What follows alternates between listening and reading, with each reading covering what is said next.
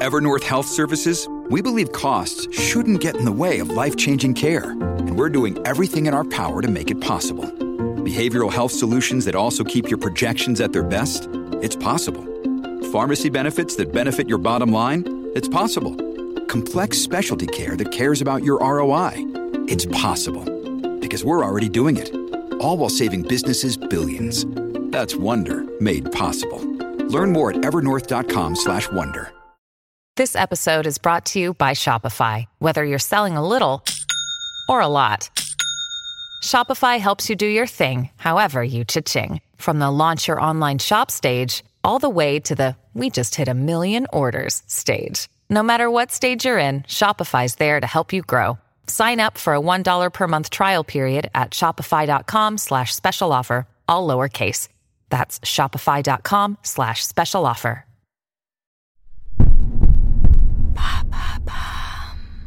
Salut, c'est Madame Meuf. Question du jour, faut-il coucher le premier soir? Eh bien, figurez-vous que je m'étonne moi-même de traiter cette question. Je pensais que ça ne se posait plus, eu égard à notre grande indépendance affirmée, au droit à disposer de notre corps et à aller voir ailleurs si j'y suis si vous n'êtes pas content. Eh ben bam, j'ai eu une conversation endiablée là-dessus avec des copines. Comme quoi, il y a encore un petit peu de taf sur l'image des femmes. Et oui, parce qu'évidemment, c'était des meufs qui se posaient cette question.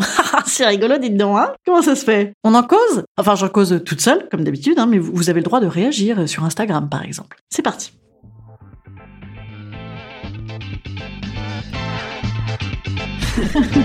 Salut, c'est Madame Meuf. Et bam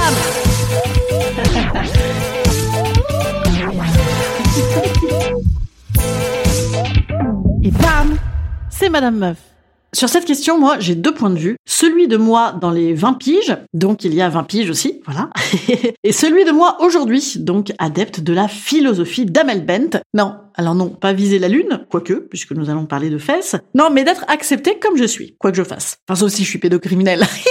bien sûr, non, mais là, ça, n'est pas le, sujet. Voilà. Alors, dans le temps jadis, moi, j'étais une sorte d'allumeuse, ou de ce qui s'appelait d'ailleurs à l'époque allumeuse, ce qui serait peut-être plutôt aujourd'hui l'équivalent de continue, continue, continue, continue. Arrête Ce qui s'appelle aujourd'hui d'ailleurs, je crois, le consentement. Je ne veux pas aller plus loin, range donc ton matériel. Voilà. Donc, comme une gourgandine prude de ma catégorie à l'époque, il m'arrivait souvent d'attendre un peu avant de consommer. Un, parce que j'aimais la montée des escaliers, voire même euh, à l'époque des fois ça me suffisait. Deux, parce que je suis fille de gynécologue angoissée et génération sida, donc euh, parfois tu dis j'ai un petit peu peur. Trois, parce qu'aussi j'avais remarqué que ça marchait à mort sur l'intérêt des mecs pour ma petite personne. Et ça, ça me plaisait beaucoup. Je crois même avoir élaboré une théorie à l'époque, comme quoi attendre le troisième date, c'était une quasi-garantie d'enamolation. Et si tu couplais avec faire semblant d'être cool pendant trois mois, c'était le mariage garanti. Voilà, c'était ça la théorie complète, et aussi ce que je voulais à l'époque, à mon avis. Eh bien, je ne pense plus du tout, du tout la même chose aujourd'hui, du haut de mes 40 ans. 42. Très bien, n'en parlons plus. Euh, je pense qu'on s'en bat les steaks si on a envie de se faire tripoter le steak au bout de deux heures. Et je ne lis même pas ça au phénomène des applis de rencontre ou de la consommation érotique. Non, non, mais au fait qu'il est de bonne loi, je trouve, de vivre comme on l'entend et de se laisser porter par l'instant présent. Absolument, je, je vire complètement carpe diem comme meuf. Maintenant, moi, c'est c'est une histoire d'âge peut-être, hein, un petit côté. Euh, c'est toujours ça de prix. je sais pas, c'est peut-être ça. Ou surtout une question de maturité et d'années de psy qui m'ont fait mettre à la benne 91% de ma culpabilité. Ouais, il me reste un petit peu, il me reste un petit peu comme ça. Euh, des fois, je me dis ah c'est rigolo, ça gratouille, j'avais oublié, c'est pénible.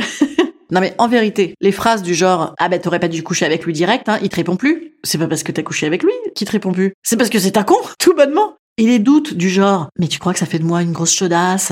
Eh bien peut-être, mais tant mieux pour toi. Je veux dire, c'est quand même chouette euh, la sexualité. Et si ça ne lui convient pas à ce monsieur en termes d'image qu'il te prête ou d'intérêt qu'il te porte, c'est que c'est lui qui n'est pas digne d'intérêt. Voilà. Bref, c'est un con. Et puis aussi parfois de vouloir à tout prix attendre, ben la mayonnaise elle retombe. Une rencontre cool, qui a de la gueule, où tout se passe bien, où ça s'enchaîne, à finir nu comme des vers après trois verres, c'est chouette aussi. Et en plus, toute histoire n'est pas supposée durer à vie. Et en plus, évidemment, c'est pas parce que ça commence comme ça que ça va pas marcher à mort. Même euh, des fois, j'ai tendance à penser que quand ça part bien, ça part bien. Alors, il y en a peut-être qui vont me dire, oui, madame meuf, on n'est pas obligé de passer à la moulinette à braguette au bout de 10 minutes. Personne ne dit ça.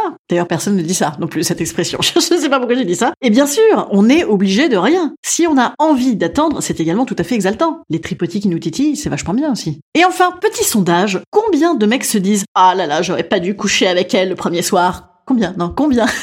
Alors, je ne dis pas du tout qu'il n'y a pas de mecs qui veulent y aller tranquille. Non, non. Mais je me demande combien s'en veulent après, si jamais c'est parti en présentation de muqueuse au bout de deux secondes. Ah, et en parlant de ça, évidemment, on n'est pas non plus obligé de partir d'air chef en tournée des trois muqueuses pour emballer un mec. Hein, bien sûr. Bref, Amel Benti, disons-nous, c'est un verbe, absolument, hein, euh, du premier groupe, hein, Samel Benti disait. Donc visons la lune, n'ayons pas peur et soyons acceptés comme nous sommes. Amen.